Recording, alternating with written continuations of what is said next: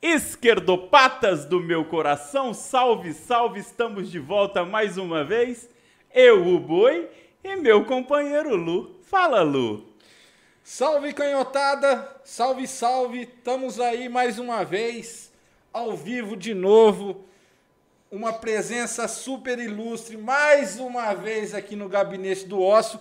E lembrando, esse é o programa número 13. É verdade. Nada melhor do que termos a convidada que nós vamos ter hoje, Olha né, a coincidência, no nosso programa número 13, a satisfação de ter com a gente Gleise Hoffmann, presidente nacional do PT. Muito obrigado pela presença, Gleise. É uma satisfação ter você aqui com a gente. E boi, Lu, também é uma satisfação muito grande estar aqui com vocês para a gente conversar e saudar aí todos que estão nos acompanhando, né, que acompanham sempre vocês e que tem, vocês têm feito um excelente trabalho de informação, a informação do que realmente está acontecendo no Brasil, a informação da verdade. Parabéns. É, eu vou, eu já vou, eu vou aproveitar, porque não é todo dia que a gente tem uma Glaze Hoffman. Uma aqui. presidenta nacional É. do PT. Nossa Então já Senhora. vou falar pro pessoal, se inscreve no YouTube, no Gabinete do Ócio, né, gente? Vamos lá. É isso, ó. E vou mandar um recado. Agora nós estamos com novidade aqui, ó. Eu ergo a mão, já sai o nosso Pix aqui em cima. Olha que beleza. Se vocês puderem fazer uma doação, contribuir conosco, vai ser de grande valia. Mas, presidenta, mais uma vez, prazer demais, prazer imenso ter a senhora aqui conosco. Vamos começar a discussão que os últimos dias no país a coisa não tem sido muito fácil, né? Temos acompanhado a CPI da Covid, temos acompanhado as manifestações de apoio que o Bolsonaro monta, que ele mesmo leva só dele mil policiais, quer dizer, gasta dinheiro público para ficar batendo palma para palhaço. Segundo o levantamento da CNN, quase 500 mil reais nessa do Rio de Janeiro. Nessa Só última. com a cobertura policial, helicóptero e tudo mais. né? Ô, ô Glaze, é, existe a possibilidade de barrar isso, porque isso, isso queira ou não, isso é um genocídio a céu aberto. Ainda mais com a chegada da terceira, vari... da terceira onda, como dizem, essa nova variante que acabou de chegar no país, que chegou pelo Maranhão, que ele inclusive fez questão na semana que a variante chegou no Maranhão, primeira coisa que ele fez, falou: vou pro Maranhão. Vou pegar lá e vou ver se espalha pro resto do país. Existe uma possibilidade de barrar o que esse genocida tem tentado fazer ou, ou o que ele tem feito sem se preocupar nem um pingo com a população geral? Ó, eu queria começar parabenizando o Flávio Dino, lá, o governador do Maranhão, porque o Bolsonaro foi para lá, causou toda aquela aglomeração, o governo do Maranhão colocou uma multa em cima dele. né? Eu acho que todos os governadores, por onde ele passar e, e fizer isso, tem que é, multá-lo, né? tem que intimá-lo, porque está errado, ele não pode fazer isso. E ele está fazendo aglomeração é, sem, sem necessidade de governo, digamos assim. Ele poderia, como foi no Rio de Janeiro, era o quê? Era uma inauguração de alguma coisa? Não. Ele estava lá é, falando sobre um programa que ele vai fazer para o país? Não. Ele foi fazer um passeio de moto junto com os seus apoiadores, foi fazer política, né? causou aglomeração, é, povo sem máscara, e, e para que isso? Para co- fazer comemoração? Isso até é um assinte, né? um tapa na cara do povo brasileiro, com tanta gente morrendo, e o Bolsonaro lá todo risonho, fazendo passeio é, no Rio de Janeiro, aglomerando as pessoas e levando o vírus. Nós entramos com processo no Supremo Tribunal Federal contra ele, primeiro para é, intimá-lo né, sobre isso, sobre é, aglomeração, sobre o que ele estava causando na pandemia, pedindo providências do judiciário e também para saber quanto de dinheiro público foi utilizado nisso. Né? Por, que, que, por que, que vai gastar dinheiro público deslocando segurança, é, o pessoal que acompanha ele, fazendo com que o Estado ainda colocasse policiais para sua segurança? Ele tem que explicar isso gasta dinheiro público para fazer farra, que é o que ele estava fazendo, desrespeita o povo brasileiro, que está num momento de dor e dificuldade, é, e ainda ajuda a espalhar o, o, vírus. Ele já não tem o comportamento certo, né? Já sempre falou contra a máscara, sempre falou contra o álcool gel, sempre é, desdenhou da pandemia. E ainda faz isso, é muito grave, né? Não é a postura de um presidente da República, de alguém que tem que proteger o povo, cuidar do país. Você sabe, Gleise, é, na, na, nesse final de semana eu vi uma postagem da Ingrid Guimarães, aquela atriz, hum. dizendo, questionando por que, que Bolsonaro, você não visita hospitais, visita as famílias que perderam os entes, os entes queridos, é, se preocupa com o teu povo, ao invés de ficar fazendo festa com um velho de 65 anos brocha. É complicada a vida, viu? É complicada. No hospital ele nunca pisou, né? Nunca se preocupou em saber, nunca visitou o sistema, alguma unidade do sistema de saúde, nunca fez um agradecimento ao pessoal que trabalha nessas unidades, trabalha no SUS, os enfermeiros, é, auxiliar de enfermagem, os médicos, pessoal que cuida da área de saúde, nunca se referiu a isso. Para ele não, não existe esse mundo, né? Ele fica desdenhando da dor das pessoas. É, também não vejo ele visitando o povo mais pobre, que está precisando de auxílio emergencial maior, que está precisando de emprego. Aliás, o povo entra para eles como um componente do processo eleitoral, só é lembrado por isso. O, o Guedes disse isso numa reunião do Ministério, hoje tem uma matéria que está circulando aí na mídia, é, em que o Guedes está orientando que tem que começar a ter programas para gastar mais com os pobres, para reeleger Bolsonaro. Então, o que eles vão fazer é isso. Vão segurar, segurar o dinheiro até quando puder, quando chegar é, final do ano, início do ano que vem, eles vão fazer um programa, um projeto, para daí sim ter foco na população pobre. O que interessa para eles é voto, não é uma política de proteção à população.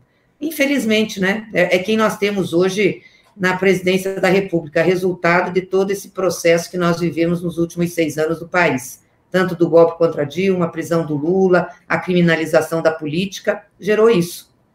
É, esse é meu medo, essa história de, de que vem por aí algum programa para ludibriar os brasileiros, né? E a gente sabe que até a época da eleição, mesmo com todos os, os, os percalços, a gente acredita que as coisas vão estar melhores. Então eu tenho muito medo, porque as pesquisas hoje são uma coisa, a gente sabe que são um retrato do momento, apesar de que é um retrato muito consolidado. Agora, Glaze, o Randolph protocolou o requerimento agora, parece que pedindo para que o Bolsonaro compareça à CPI. Só que essa CPI está tá acontecendo uma coisa muito triste. Dá até a impressão que o P de CPI é de Pinóquio. Porque o que estão mentindo nessa CPI é, é, é uma coisa absurda. E, e, é, e, é, uma mentira, não é assim, não é uma opinião minha. É comprovado, todo mundo sabe. A pessoa vai lá e fala, você pega uma gravação dela de um tempo atrás, ela está falando justamente o contrário. Todos esses depoentes aí, não estou falando de um especificamente. É, a CPI, me, me corrija se eu estiver mentindo, ela não tem por, por se tratar de um inquérito, ela não tem poder de polícia. Se o Pazuello voltar, de fato, como estão pretendendo, e ele voltar, ele repetir o que ele fez da outra vez, ele não tem que sair de lá algemado? É. A CPI pode fazer isso sim, ela tem poder de polícia, ela é investigativa, né? Tem esse poder. E mentir na CPI é crime. Então a CPI pode sim ter voz de prisão para quem for depor obviamente tem que ser aceita, né? Tem que ganhar pela maioria dos membros. O Renan até chegou a pedir, né, voz de prisão num depoimento e acabou que o presidente não o concedeu. Mas ela pode e acho que deve fazer isso, sem prejuízo dessas pessoas serem processadas mais tarde por ter mentido numa comissão parlamentar de inquérito.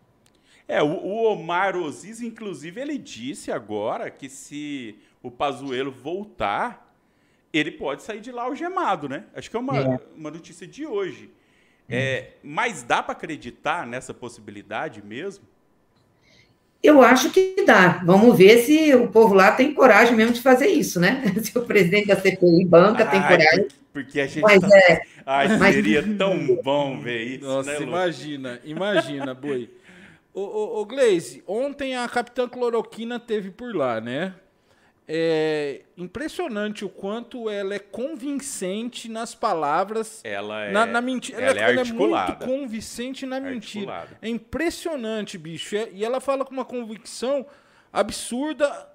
E todos eles, tanto os senadores quanto, o, o, aliás, os senadores em si, eles foram desmontando os ponto a ponto tudo da fala dela, né?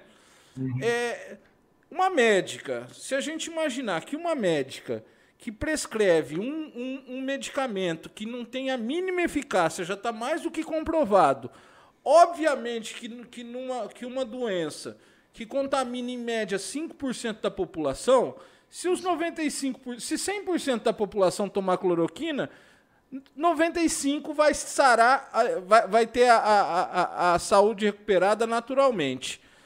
Até onde que dá para aguentar esse tipo de mentira? É, é, é, isso, eu concordo muito com o Boi. Acho que chegou na hora dos senadores, do, do, do relator principalmente, dar voz de prisão para alguém, para o pessoal entender que isso não é brincadeira. Eles hum. mexeram, eles mataram 450 mil pessoas no Brasil. Talvez os 450 mil não, sejam da, na, não estejam nas conta, na conta deles. Mas eu acredito que pelo menos 250 mil tem aqui para conta do Bolsonaro e dessa galera genocida que apoia ele. Tem, eu, particularmente, Gleisi, acho que tem que prender alguém para mostrar exemplo. Não é nem questão de autoritarismo, não. É para mostrar que está sendo séria a coisa. Não, que... não é nem para mostrá-lo, é para cumprir a lei. Exato. É para ser pedagógico, né? Pra... É a pedagogia do ato que mostra, diz, olha, não brinca com isso, não, não minta aqui, porque vai ter consequência. Não, eu também acho isso, Lu, concordo plenamente. Eu espero que a CPI eleve o tom, porque de fato todos que sentaram lá mentiram. É só pegar o que eles falavam antes e o que falam lá. E, e essa capitã cloroquina é, é, fala acreditando na mentira, né? É, mostra esse convencimento. Aliás, essa médica, acho que vocês sabem, foi uma das que teve em aeroporto é, no Brasil, não me lembro em qual cidade, se foi Rio, foi, foi aqui, na recepção, né, entre aspas, dos médicos cubanos. Lembra que tiveram médicos? Lembro. Os cubanos, mandar de volta, né, humilhá-los. Ela era uma dessas pessoas, que ela estava lá. Então, por aí você já vê o caráter, né? Nossa A Senhora. Que realmente vai ter que ter consequência desses atos. E a gente está vivendo agora, se eu não me engano, foi hoje também, que tinha aquela ameaça do Bolsonaro de baixar um decreto contra as medidas de isolamento nos estados. A gente está esperando, não. Esperando, não. Ninguém está esperando. Está aí a terceira onda de, da Covid. E ele, ele vai entrar com uma ação no STF para tentar barrar as medidas dos estados é, de isolamento. Só que, diferente da primeira e da segunda onda, até, até podendo estar um pouco mais próximo da segunda, mas um, muito acima, o índice de lotação dos leitos está muito alto. E a terceira onda está chegando. Se ele consegue, que eu acho difícil, barrar as medidas de isolamento dos estados, vai ser um caos, né, Gleise? Ele está apostando na morte, né? Ele está apostando nisso, porque para ele tanto faz morrer 400, 500, 600. Ele mesmo disse lá atrás: morre mesmo, mas fica muita gente viva, continua trabalhando, o país segue. Porque ele não. É assim, é, é interessante, né? O Bolsonaro não tem o que a gente chama de empatia, a capacidade de se colocar no lugar do outro, de sentir a dor do outro. Acho que nós não podemos, não poderíamos nunca ter um governante sem essa capacidade. Porque se você não tem essa capacidade, você não governa para o bem das pessoas. Então ele está pouco se lixando. Ele vai, ele vai tentar. Também acho difícil, viu, Boi, o Supremo dar essa decisão. Pelo menos pelo que a gente tem acompanhado as decisões do, do Supremo Tribunal Federal em relação à pandemia. Eles têm sido sempre quando acionados é, muito né, cuidadosos com essa questão aí é, do trabalho dos governadores. Mas ele vai tentar e vai continuar estimulando. E, obviamente, mesmo desgastado, um presidente da República tem peso na opinião das pessoas. As pessoas olham para o presidente, ele é a autoridade do país. Então, é, o que ele faz acaba servindo de referência e de exemplo. Ah, não, se o Bolsonaro está dizendo que pode ir, vamos lá, vamos embora, vamos fazer. É, isso é muito grave. Então, para ele, não importa se, se morrer um milhão, para ele vai ser estatística. Né? Ele olha o Brasil com mais de 200 milhões de pessoas, ah, morreu um milhão, aí sobrou ainda muita gente. É assim que ele pensa, é assim que ele vê. E vai fazer esse enfrentamento e ele está politizando isso, né, sem se importar com a consequência. Só que isso é uma, uma tragédia para o país, porque é uma tragédia para para as famílias que perdem as vítimas, é uma tragédia para a saúde, é uma tragédia para a economia. Então, vai ser muito difícil, é muito difícil enfrentar essa crise com ele nessa, na cadeira da presidência. E, e, mas só uma, uma coisa, Lu, segura aí, que é o seguinte: isso da, daí é, é apenas uma reedição do que ele tentou fazer lá atrás e o STF já coibiu. Porque os bolsonaristas falam, ah, não estão deixando o mito combater a pandemia. Não, é muito pelo contrário. O STF não deixou ele atrapalhar. Agora ele vai tentar atrapalhar de novo. Então, se a gente buscar o que o STF fez lá atrás, a gente tem que esperar o mínimo que o STF seja coerente, né? E que não deixe esse maluco mais uma vez fazer o que ele. Se deixar ele fazer o que ele quiser, Se né? Se deixar, Lu? ferrou. É. Ô Gleise, a gente sabe que eles sobrevivem basicamente de mentira. É fake news, é diariamente, eles têm uma rede de produção que, que, que gera muita coisa, muita mentira diária, inclusive para nós da esquerda. É difícil combater que enquanto eles geram 10 mentiras, a gente consegue desmentir duas ou três, e outras vão passando, e, e é produção diária e tudo mais. Ontem me parece que pediram a quebra de sigilo do WhatsApp da chapa Bolsonaro-Mourão, né? É. Isso. Será que sobra para esse genocida agora, para o micto? Será que sobra alguma coisa? Porque não é, é muita mentira, é, é, é, é, muita falação de asneira. É, é muita idiotice que E antigamente falam. era isso aqui contra o governo do PT, né? Virava um monstro. Agora é um monstro, vira isso aqui, né? É. Não, infelizmente, né, é, é, essa é a realidade dele. Ele, ele vive da mentira e do ódio. Essa ação, inclusive, foi uma ação protocolada por nós do PT e também tem o PSOL, se eu não me engano, está junto, que era foi lá logo depois da eleição. Isso está no TSE. Também o TSE demora, né? Porque já era para ter tomado providências lá atrás. Está é, tá tomando agora. Eu espero que essa quebra de sigilo resulte sim é, em provas mostrando como eles agiram e como agem na política. Agiram na campanha e agem na política. O método da política do Bolsonaro é ódio e mentira. São essas duas coisas juntas. É, o homem que se diz temente a Deus, crente a Deus, usa exatamente o ódio e a mentira para fazer política. É muito triste isso. O então, mas, mas, em cima disso, a gente sabe o quanto eles mentem e a gente sabe quanto é moroso o sistema judiciário nacional, principalmente em época eleitoral. A gente sabe quanto demora para se julgar tanto no TRE quanto no TSE, no, no, no STJ, enfim, a gente sabe que é demorado. É, já existe um antídoto para que a gente possa enfrentar uma eleição com o mínimo de mentiras possível? Porque se a gente deixar levar do jeito que foi, apesar que fomos todos pegos de surpresa, agora eu acho que se chegar junho, julho e começar a soltar mentira para eles julgarem depois da eleição, porque a gente sabe como é que é eleição, depois que senta na cadeira, é difícil tirar. A gente sabe o quanto é difícil. Mas será que o, o PT em si, os partidos de esquerda, estão pensando nesse antídoto? É, como vai combater, porque vai vir de novo, é fato. Essa, essa montanha de mentiras vai aparecer de novo na eleição do ano que vem. Como é que vocês estão pensando em combater isso? Não, primeiro, Lu, eu acho que a sociedade está um pouco mais preparada para isso, porque de fato, é, como você disse, nós somos pegos de surpresa, né? É, lembro na campanha, até porque eram coisas tão absurdas que a gente acabava nem dando bola, né? Dizer isso aí não vai, imagina que as pessoas vão acreditar num negócio desse. Mas uma mentira repetida muitas vezes, ela acaba é, tendo tonalidade de verdade. Depois se derruba, mas demora tempo para derrubar. Agora, nós estamos sim nos preparando, a gente tem, pelo menos nas nossas redes, trabalhado com, com um processo de combate à fake news. É, então, sempre quando sai uma mentira, a gente já aciona né, a, a, a rede, dizendo: olha, isso é mentira, tem que combater. Eu acho que tem uma coisa também importante que a própria mídia fez, pelo menos acho que estava com dor na consciência, né, de tudo que aconteceu em 18 e também acabam é, por tudo que está acontecendo no país sendo atingidos. Então, tem vários veículos de mídia que têm é, é, sites, plataforma de desmentido, vão verificar. e desmentem, dizem, oh, isso não é verdade. Então, isso também ajuda a gente a, a, a, a combater a mentira, né?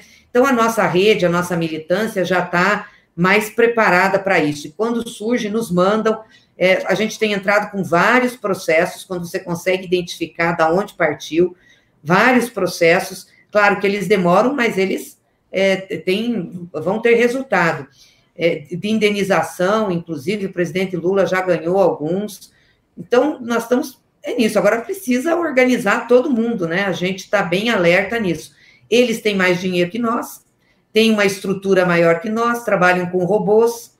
É, então, não, não é uma coisa simples nem fácil. Nós não e trabalhamos. Tem a máquina na mão, né, Gleise? Tem a máquina na é. mão. Esse e é o meu grande medo. E agora com o governo, claro. E o gabinete do ódio. É. E o gabinete do ódio, muito do mais estruturado que o do ócio, né? do ócio. É, você tem que estruturar bem o gabinete do ócio. o do ócio não é muito estruturado, não. Ô, Glaze, é, eu, vou, eu vou voltar nessa questão da, da fake news, que é o seguinte. A gente até um dia comentou bastante aqui sobre a Manuela Dávila, né? Que tem coisas absurdas. É, um dia eu vi uma entrevista da Manuela Dávila, e ela falou o seguinte: ela estava com a filha dela no colo, num show do Duca, que é o marido dela, e a, a mulher chegou, agrediu a filha dela de colo.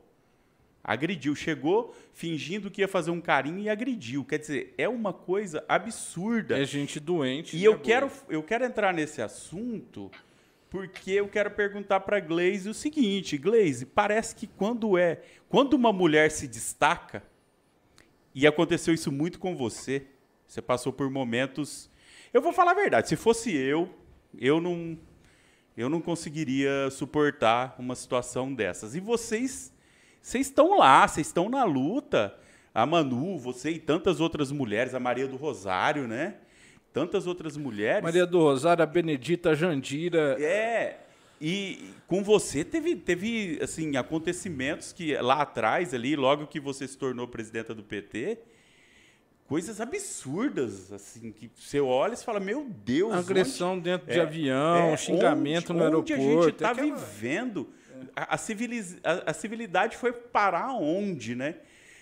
Eu, eu não, eu sério mesmo, eu não, não, eu não seguiria em frente, eu acho. Eu acho que eu não seguiria em frente. De onde você acha força? Como, como que é isso para você, como pessoa, para tocar o barco, Glaze? Então, esse tipo de agressão é de gente covarde, né? Que faz agressão e que acha que não vai ter punição. No início, nós não estávamos acostumados a fazer política assim, né? Claro que a política sempre foi muito dura para nós da esquerda, do PT, dos partidos de esquerda, porque a gente sempre luta contra o establishment, contra a corrente, enfim, mas nunca na agressão, no ódio. Esse pessoal entrou com o ódio como método da política. Então, incentive essa base. Então, no início, quando começaram, a gente procurava não é, é, voltar com a violência, não agredir ninguém, procurava seguir. Conforme as coisas foram acontecendo, nós conversamos com o nosso pessoal: olha, não dá para deixar acontecer, não se vier com agressão, vocês têm que se defender, tem que enfrentar, não pode baixar a cabeça, não. Porque esse pessoal também, quando se enfrenta, eles perdem um pouco, sabe, da coragem. É que nem o Bolsonaro, é bom de gogó, fala nas redes, mas não é capaz de ir para um debate, não consegue sustentar, e se vai para cima, ele recua. É bem desse jeito, né? Do jeito dos covardes, dos medrosos. E eu comecei a processar muita gente. Por exemplo, dentro de avião, todas as agressões sofri, estava dentro de, de avião, eu já avisava, é, é, pedia para avisar o piloto para chamar a torre e pedir para a Polícia Federal esperar na porta do avião. Agora, fui agredida publicamente, eu quero abrir inquérito. Né? Como o aeroporto é a Polícia Federal que cuida, então eu já pedia, ligava para um advogado e, o, e o, o, avião não desembarcava enquanto a Polícia Federal não chegasse. Podiam me xingar, fazer o que. Eu fiz acho que umas três ou quatro vezes isso e acionei civilmente pedindo indenização já ganhei, é, dos processos de avião, acho que já ganhei três desses que eu sofri. Além de blogs, sites, já ganhei vários. Então, a pessoa tem que pagar, além dela, tem que ir para a Polícia Federal fazer, tem que pagar. É, e ficam desesperados por pagar. Então, diminuiu muito esse tipo de agressão. Porque, primeiro, se agredir, vai ter reação. entendeu? Tem que estar tá preparado para agressão, porque não, não dá para aceitar esse tipo de coisa assim, né? É, é, e também vai ter reação judicial. Vai pagar, sim, vai pagar. É, é, é muita covardia dessa gente, né, Gleice? É muita é muito macho covarde. Aí chega a hora que, que eu concordo plenamente com você, não dá para ficar aguentando esses malucos, não. Ô, Gleis, vamos falar um pouquinho de coisa boa para depois voltar a falar de coisa ruim. Hum. Jean Willis no PT. Que notícia boa, hein? Boa mesmo, né, Lu? Não sei se você viu a, a, o ato de lançamento dele. Assisti, né? assisti.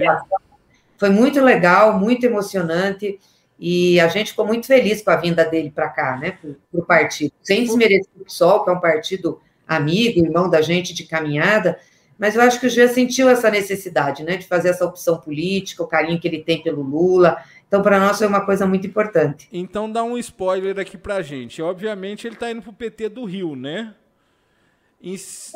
É, ele não definiu se vai voltar para o Brasil agora, ou se volta logo. Né? Se você vai me perguntar, o Jean vai ser candidato? Eu gostaria que fosse, claro, é candidato a deputado, enfim, discutir o cargo que ele, que, que ele quisesse ser candidato. Mas ele nos disse, pelo menos agora, que não pretende se candidatar. Vamos é, ver, eu, né? eu, já ia, eu, já ia, te perguntar se ia dar pau no, no nessa vinda dele para o Rio de Janeiro, ele tentar sair candidato a governador com um freixo possivelmente vindo para o PT também, como a gente às vezes ouve.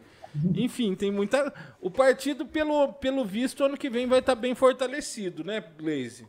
Acho que vai estar, sim. Aliás, tem muita filiação acontecendo no PT. Está muito legal isso, viu? Muitas pessoas se filiando, aumentaram bastante. Todos os dias nas redes, o pessoal entra, se filia. Agora, com o ato de Jean Willis, teve muita filiação também, né, de gente que o acompanhou, gosta dele, enfim, quer, quer estar no PT. E claro, tem, tem outras pessoas aí que a gente também está convidando, está querendo que estejam nas nossas fileiras. Ô Gleise, aqui no estado de São Paulo, teve uma reunião agora entre o Edinho Silva, é, o Boulos e o Orlando Silva, né? É, eles estão tratando sobre uma possível aliança para disputar aqui o governo. Essa ida do Jean Willis, é, agora eu vou falar, olha a palavra que eu vou falar concomitantemente. Nossa, alô. alô. Esse ah, cara, tá, esse brinca. cara é estudado, viu? É. brinca. Com é, o fato de que o Glauber lançou uma pré-candidatura aí para disputar internamente no PSOL, uma pré-candidatura a presidente, isso pode atrapalhar de alguma forma as conversas entre PT e PSOL? Como que é isso? O PT vai esperar o PSOL? É, existe, existem ainda algumas conversas, porque talvez, é, eu não posso dizer como uma opinião pessoal, mas é, não dá para brincar nesse momento com o Bolsonaro. Era o que eu estava falando das pesquisas. As pesquisas hoje elas são favoráveis, uhum. mas re, re, pesquisa é um retrato do momento. É, então, o ideal seria que tivesse uma junção para tirar esse cara de lá. É, isso atrapalha, isso não atrapalha, as conversas continuam. Como que está a relação PT-PSOL? É uma relação muito boa, viu, Boi? Tanto é, nos estados, nos movimentos sociais, como aqui no Congresso Nacional. A gente tem caminhado muito junto é, em todos os posicionamentos aí, principalmente em relação ao combate ao governo Bolsonaro. Primeiro dizer o seguinte, o PSOL é um partido político, então ele tem legitimidade, né, direito de apresentar suas candidaturas, assim como o PT tem. Jamais o PT pedirá a um outro partido que não lance candidato. Aliás, essa é uma coisa que nós aprendemos com o próprio presidente Lula, né? Ele sempre disse: olha, eu sou fruto da teimosia, da minha teimosia e da teimosia do PT de sair candidato. Então, nós entendemos a dinâmica dos partidos, para que, que serve um partido, então os partidos querem apresentar suas propostas à sociedade, achamos isso legítimo e não, não vemos problema. É claro que numa conjuntura como a nossa, e você falou bem, nós vamos precisar de muita força, nós gostaríamos muito de estar juntos com esses partidos, principalmente desse campo, da esquerda, da centro-esquerda. Então, nós temos conversado, sim, com o PSOL, eu tenho conversado com o presidente PSOL, o Juliano, também conversado com Bolos, nosso pessoal aí em São Paulo, em outros estados, para ver se a gente consegue construir uma unidade para estarmos no mesmo lado, juntos no mesmo palanque, é, no processo eleitoral. Mas isso é, é também um processo, né? Nenhuma aliança é feita de uma hora para outra, porque você tem discussão programática, você tem que discutir é, é, a tática eleitoral, enfim. Então, acho que essas conversas podem ajudar a, a sensibilizar, né, tanto o PSOL como outros partidos dessa área que nós gostaríamos de estar juntos. Mas deixar claro aqui que nós respeitamos e achamos legítimo que um partido apresente candidatura, seja a presidência, a governadora, a senador, né, deputados. Essa é a natureza e o objetivo dos partidos. É, eu concordo com você. Acho, inclusive, que aquele candidato que dá um chilique no PDT, que fala que o Lula não precisa ser candidato, que se fosse ele, que se ele não tivesse ido para Paris, ele teria ganho a eleição. Né, ele não fala isso, né? Mas a gente sabe de quem que eu, de quem que eu tô falando. É, eu vi, eu vi o Alberto Carlos de Almeida estava falando sobre, sobre o Ciro, é, que o que prejudica muito ele é essa mudança de partido, que ele mudou muito de partido, que a gente sabe que o que é importante para a democracia é o fortalecimento dos partidos. Né? Sem dúvida. E, e, e como a Gleisi diz, e, aliás, como o Lula diz, o Lula é o fruto da insistência, né? Saiu o candidato, foi saindo, saindo. Eu lembro até que na última teve uma conversa que o Zé Dirceu chegou e falou: essa tem que ser do Lula mais uma vez. E foi na última que ele conseguiu a eleição. Glaze, me fala uma coisa, como é que está a atuação da bancada em relação ao auxílio emergencial? Não dá para você, você, manter um, um, trabalhador ou uma pessoa em isolamento com 150 reais mensais, né? É, é... Nem isolamento, nem livre, Lu. É, é, de qualquer... 150 contos, você compra um gás e você não consegue é comprar... um gás. Você não, um botijão de gás. Um botijão de gás, você não consegue comprar 2 quilos de carne. Hoje, é, né? Existe uma discussão para que esse auxílio, é, além de, de, de ser prorrogado, obviamente, ele seja aumentado. Porque se a gente voltar a falar dos 600 reais, que co quando começou a pandemia era os 600 reais, não dá mais, bicho. Acabou. 600 conto hoje não está valendo o que valia 400 a, tá há um aí. ano atrás. Tá por aí. Ainda mais com a inflação de alimentos, né? Esse Sim. é um país Veja, nós estamos tendo inflação, mesmo o povo não consumindo, né? Porque. Mas, enfim, tem discussão sim, o PT tem projeto, estamos tentando pautar, a maioria aqui na casa não quer pautar o projeto, Paulo Guedes é contra, Bolsonaro, por enquanto, é contra, vamos ver lá na frente, né? Quando chegar perto da eleição, daí eles podem querer agir nesse sentido. E o Lula, o presidente Lula, tem feito um grande movimento em razão exatamente do aumento do auxílio, né? Ele teve recentemente em Brasília, se reuniu com várias lideranças políticas de vários partidos, inclusive de partidos que estão no chamado Centrão, que participam da base de Bolsonaro, mas estão começando a ser críticos, para exatamente dizer: olha, o Brasil pode, deve, tem dinheiro e tem condições de pagar um auxílio de 600 reais. O governo não faz porque não quer, não quer fazer. Né? E fica com esse discurso do Paulo Guedes aí do é, de, de, ser austero com as contas. Austeridade no meio de uma pandemia, como nós estamos vivendo, uma crise econômica. Essa gente do governo gosta muito dos americanos, né, dos Estados Unidos. O Bolsonaro vive batendo continência com a bandeira americana, enfim, tinha uma ligação lá com o Trump, agora mudou para o Biden. Mas o Biden, que é o presidente dos Estados Unidos, e os Estados Unidos é a meca do capitalismo, lançou um plano ousadíssimo de desenvolvimento da, da economia americana colocando dinheiro na mão do povo, com programas, projetos sociais, é, investimento público para gerar emprego. É um New Deal, é, é, o que os Estados Unidos fez na década de 30 para sair daquela grande crise que teve em 29, né, da Bolsa. Por quê? Porque eles estão entendendo o seguinte: isso é como uma guerra, nós estamos num estado de guerra. Se a gente não cuidar da economia, se a gente não cuidar do povo, para depois sair desse processo vai ser longo, árduo, doloroso, né? E a economia não aguenta.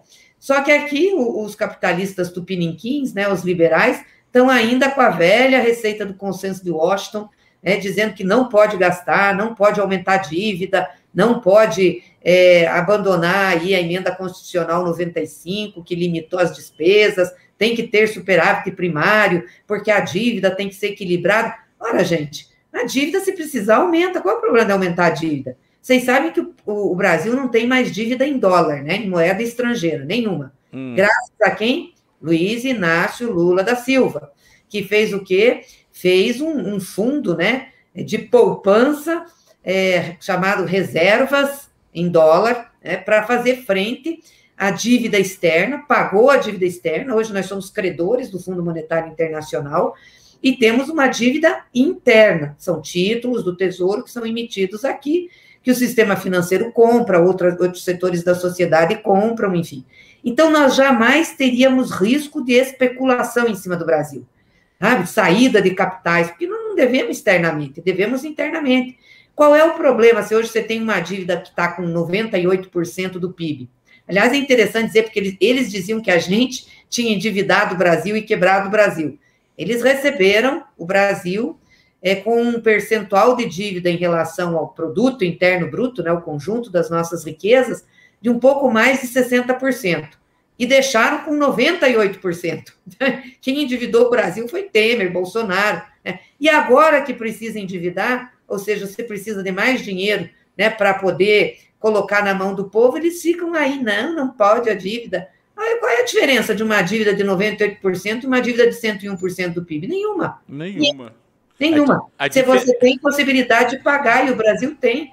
Então, chega a ser asquerosa, sabe? Essa posição do governo, nojenta mesmo, de, de total, total não é nem irresponsabilidade, porque eles sabem o que estão fazendo, eles têm responsabilidade, sim, mas de total desprezo pela dor do povo.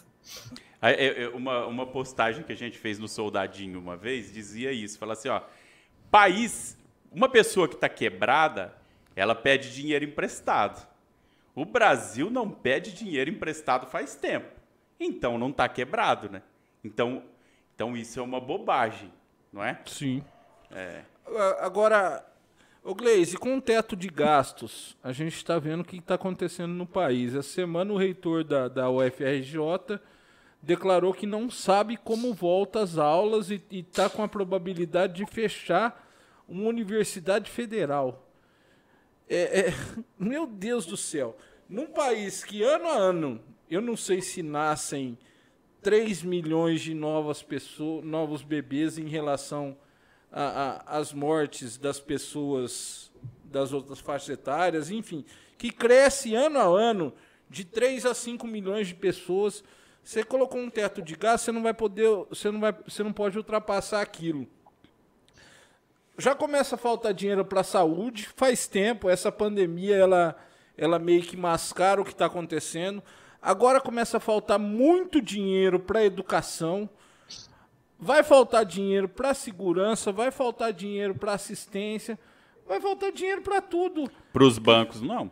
Para os bancos, não. Para os latifundiários e para o agronegócio, não. Sem dúvida nenhuma. É por isso que eu não vejo a hora do, do, do homem voltar, do barbudo voltar. Infelizmente, a gente tem mais um ano e meio para aguentar essa desgraça que está aí no poder. Mas, Gleisi, não tem nem perspectiva de derrubar esse teto de gastos?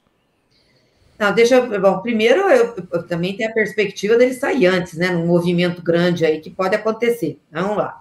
O que, que acontece? O teto de gastos é usado por eles apenas para não deixar levar dinheiro para onde eles não querem que o dinheiro vá. Porque ano passado o Congresso Nacional aprovou o chamado orçamento de guerra, liberou mais de 700 bilhões de reais para o governo gastar onde fosse preciso para enfrentar a pandemia. O governo pagou aquela renda emergencial, né, dos 600, depois 300, que aliás os 600 foi aprovado pelo Congresso o Bolsonaro não queria, desde o início ele queria dar duzentão só. Vocês Exato, lembram? Exato, duzentão, é isso mesmo. E, e, a gente conseguiu aprovar o seiscentão aqui. Então, eles gastaram nisso, um pouco em saúde, e o resto eles distribuíram para a base política indicar. Então, teve prefeitura fazendo asfalto na época da, da, do ano passado, da, da, alta da pandemia. É por isso que eles também, esse, centrão aí, essa base do Bolsonaro, ganhou muita prefeitura. Teve muito dinheiro. E o mesmo acontece agora, porque, por exemplo, eles usam o teto de gás para não deixar aí dinheiro para as universidades, né, para é, segurar a saúde. Mas aprovaram uma liberação é, de que pode, o governo pode gastar, e aprovaram para os presidentes da Câmara e do Senado uma verba de mais de 20 bilhões para distribuir entre deputados e senadores. Caramba. Vocês viram que já gastaram 3 bilhões agora, né, por fora do, do orçamento que a gente está falando, para os deputados indicarem para onde eles vão levar, para fazer política. É o, é o tratorão, né? É o tratorão. Então, para isso tem dinheiro. Não tem dinheiro para as áreas que. E olha, as nossas universidades precisariam de mais dinheiro na pandemia, porque muitas estão estudando, inclusive, remédios, vacinas. A Universidade Federal do Paraná, por exemplo, começou a desenvolver uma vacina. A Universidade Federal de Minas Gerais também. Então, se tivesse dado dinheiro lá atrás, ajudado as nossas universidades, nós já podíamos ter uma vacina brasileira desenvolvida. E olha, nós temos a Fiocruz, temos o Butantan, nós temos muita ciência na área de saúde e, e muita tecnologia, mas cortaram tudo.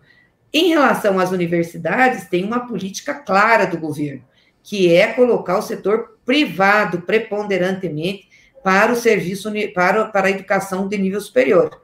Então, o que, que eles querem? Eles querem destruir a universidade mesmo, de deixar sem nada, né? É, é, assim, enforcar. Não tem mais dinheiro para nada, não tem dinheiro para pagar professor, não tem dinheiro para manter curso, não tem dinheiro para ajudar a fazer tese, não tem dinheiro para ajudar os estudantes. E aí eles vão dizendo: a universidade pública não dá conta, então vamos, né? Deixa as universidades privadas tocarem.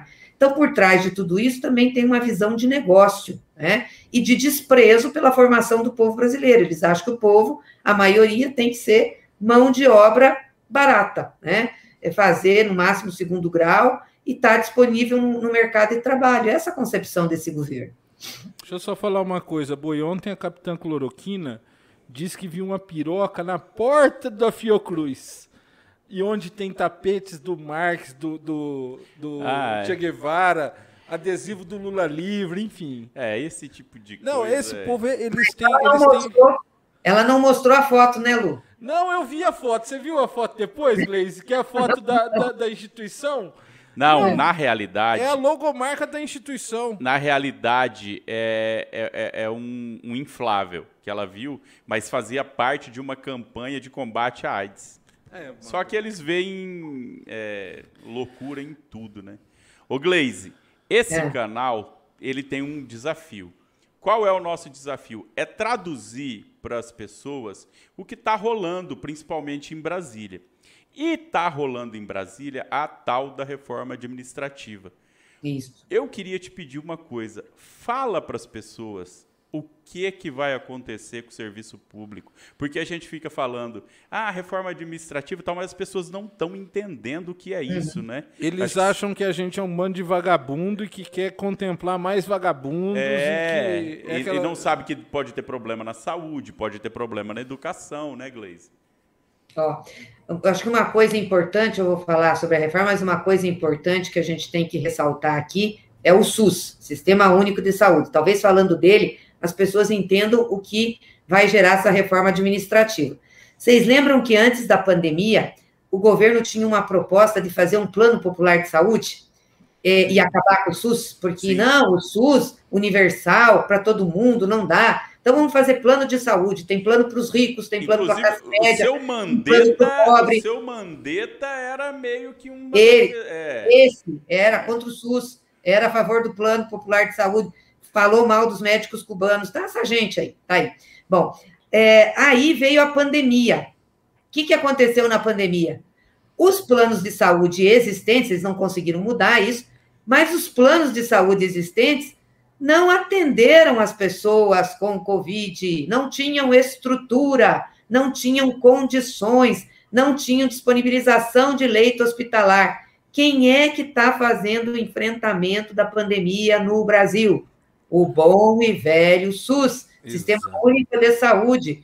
É o povo que trabalha no SUS, vou dizer de novo: os médicos do SUS, os enfermeiros do SUS, os auxiliares de enfermagem do SUS, os agentes de saúde. É esse pessoal que esse governo quer dizer que são vagabundos, que custam muito ao Estado, é que tem segurado a barra. Imagina se o Brasil não tivesse um sistema como o SUS.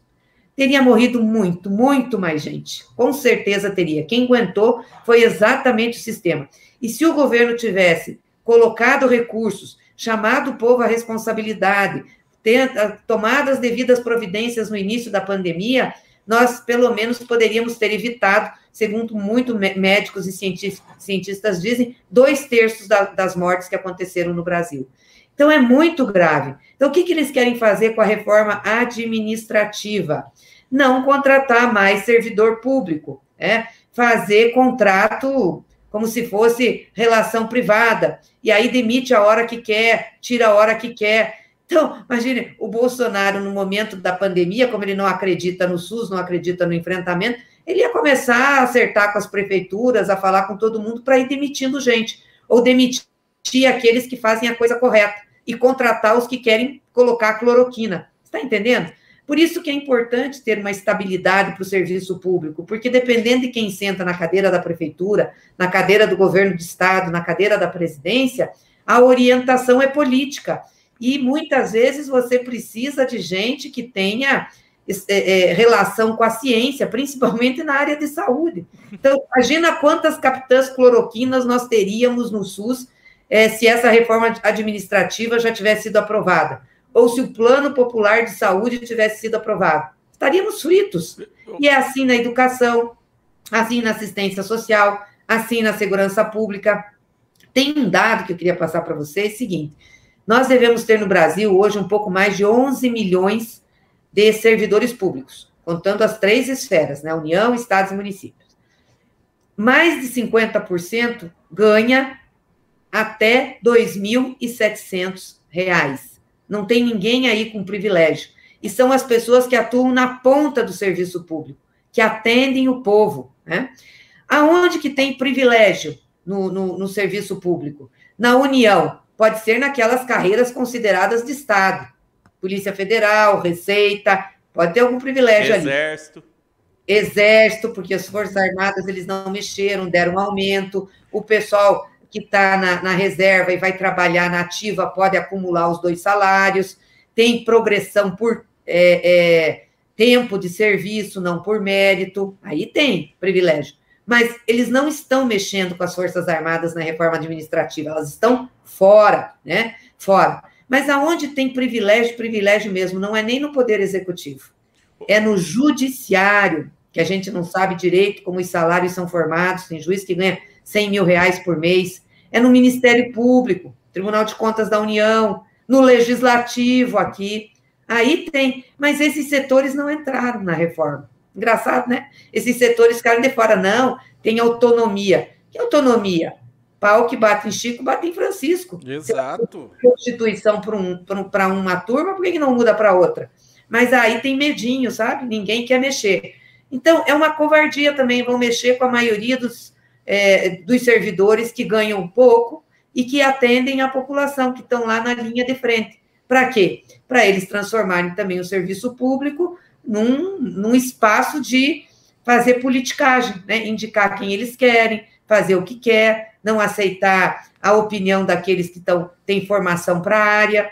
Então, é isso que eles querem. Eu espero, passou na, na Comissão de Constituição e Justiça aqui da Casa, eu faço parte da comissão, mas foram 39 votos a 26. O governo esperava mais. Por quê? Porque tem muitos deputados que estão vendo, estão se convencendo, e que as suas bases, né, quem votou neles, é, é, é, é, servidor público ou se utiliza do serviço público e está mostrando a realidade. Agora vai ter a comissão especial para debater o mérito. Eu acho que se a gente fizer uma grande mobilização, principalmente em cima dos deputados que estão na comissão e depois dos demais, a gente consegue barrar. E vai ser uma tragédia para o Estado brasileiro essa reforma, porque ela diminui o Estado. É o Estado mínimo, Estado pequeno. Num país como o Brasil, né, que tem majoritariamente a sua população empobrecida, pobre, né, nós precisamos de um Estado forte, de um Estado que dê assistência, de um Estado que acuda, de um Estado presente, não de um Estado mínimo. Né? Não dá para deixar para a iniciativa privada fazer as coisas. Iniciativa privada vai onde ter, tem lucro. Iniciativa privada não vai atender pobre. Essa é a grande realidade. Exato, Gleisi. Hoje, inclusive, saiu um dado que o Brasil está é, tá batendo 14 ou 15 milhões de miseráveis, de pessoas que estão passando fome no país. Isso nunca, nunca, em nenhuma época. Não, e, e, voltando na reforma, eu quero até que a Gleisi me corrija se eu estiver falando besteira. Isso facilita a indicação política, né? Porque você vai diminuir o número de pessoas que estão trabalhando, que são concursadas e abrem vagas ali que o cara pode nomear quem ele quiser em algumas situações, ou não, Glaze? Claro, pode fazer isso, porque passa a ser um teste seletivo simples, entendeu? É, não é a mesma rigidez do concurso, as pessoas podem ser demitidas, pode abrir outro teste, pode ter incentivo para gente apadrinhada, é muito ruim. Isso só... não onera, isso não onera a folha das prefeituras, eu estou pensando nisso agora. As folhas da prefeitura têm um teto de 54% do orçamento do município. A partir do momento que, é, que, que, que, rola essa reforma administrativa, as prefeituras mesmo passam a empregar no serviço público de saúde. Claro, vai virar na, uma, na, uma na faculdade de, eh, pública do município, enfim. E aquela pessoa que, que é classe média, que estuda para prestar concurso e que às vezes pensa só na carreira dela, é bom pensar um pouco no Brasil e entender o que está acontecendo também. Né? É, porque vai acabar isso daí, Vai viu? acabar. Vai acabar. Ô, Gleise, nós estamos caminhando para o final da entrevista. Eu Pois é, preciso, eu até ia falar para vocês. é, eu, preciso, eu preciso só te perguntar uma coisa. Como é que está a nossa presidenta Dilma Rousseff? É, ontem ela, passou Ela teve mal, um né? mal-estar, né? Você falou, conseguiu falar com ela esses dias? Sim. Não, graças a Deus está bem, realmente foi um mal-estar. Ela tinha feito uma viagem internacional também, ela tinha ido para o México, e ela tinha me dito que tinha ficado com uma é, indisposição, né? É, ou, uma- um problema alimentar, eu acho que mudança de comida lá. Tacos, E- tacos, tacos. É, tá, os pimentas. E, e aí, no dia que ela passou mal, porque ela tinha feito a live com o Jean Willis, e depois foi para uma outra reunião ainda com o pessoal do Rio Grande do Sul. E ela já tinha feito duas outras, então eu acho que ela estava cansada, cansada da viagem, cansada das lives, e realmente é, teve um, um mal-estar, mas foi super bem atendida, fez todos os exames, né, sem problema, né? O, o médico só recomendou um pouco mais de repouso e descanso, trabalhar um pouco menos. Mas ela está bem, graças a Deus. E eu quero agradecer a solidariedade de toda a nossa militância, do pessoal que estava preocupado. Glaze, é, a gente quer agradecer demais a sua presença, a sua simpatia. É, tem gente no Brasil que precisa te conhecer melhor, porque você aceitou o nosso convite de uma forma assim tão receptiva, né, Lu? Quem somos nós, né, Lu? E a Glaze topou falar com a gente. Tá vendo é, só? É, é uma, é de uma humildade gigantesca e foi um prazer, um prazer enorme ter você aqui, Glaze. Obrigada, obrigada. Não, vocês são resistência, nessa luta da resistência, sempre foram, sempre estiveram com a gente aí, enfrentando tudo e todos, né?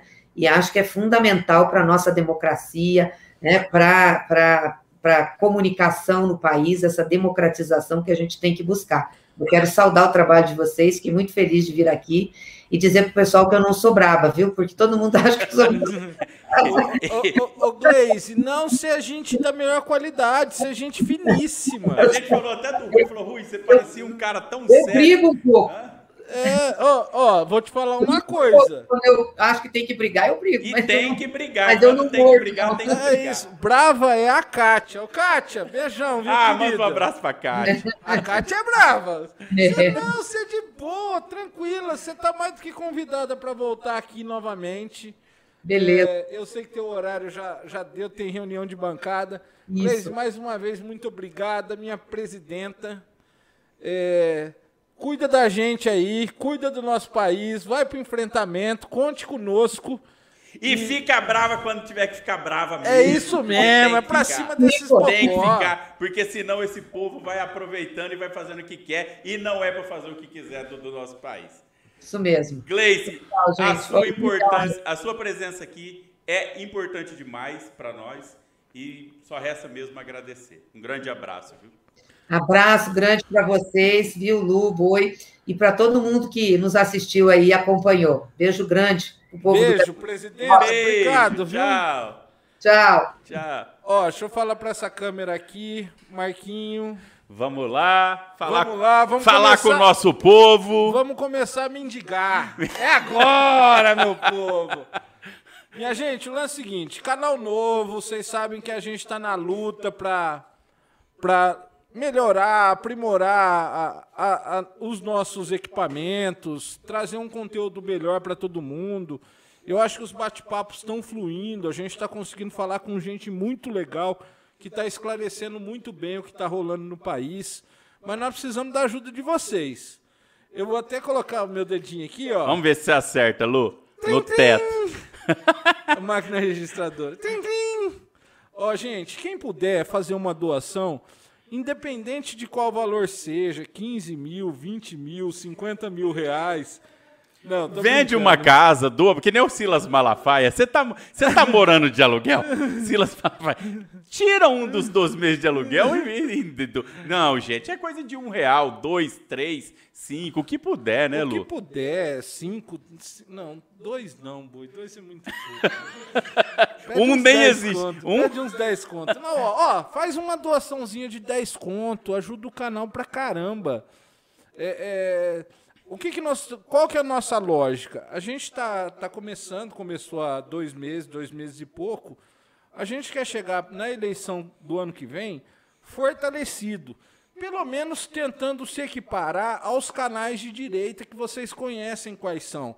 Vocês conhecem os canais de direita, vocês conhecem o, o- muitas vezes, eu mesmo fui espectador, a gente assiste, a gente sabe que, que as perguntas tendenciosas que são feitas nesses canais eh, não é coisa que, que dialoga com a galera E da- tem gente financiando lá e não tem gente financiando aqui, né, Lu? Exatamente. Aqui a gente tá fazendo na raça. No peito e na raça. Mas é assim que tá legal. E agora, com a ajuda do, do, do nosso povo, eu tenho certeza que a tendência é que a gente cresça e, e- e alcance o que a gente precisa alcançar, né, Boi?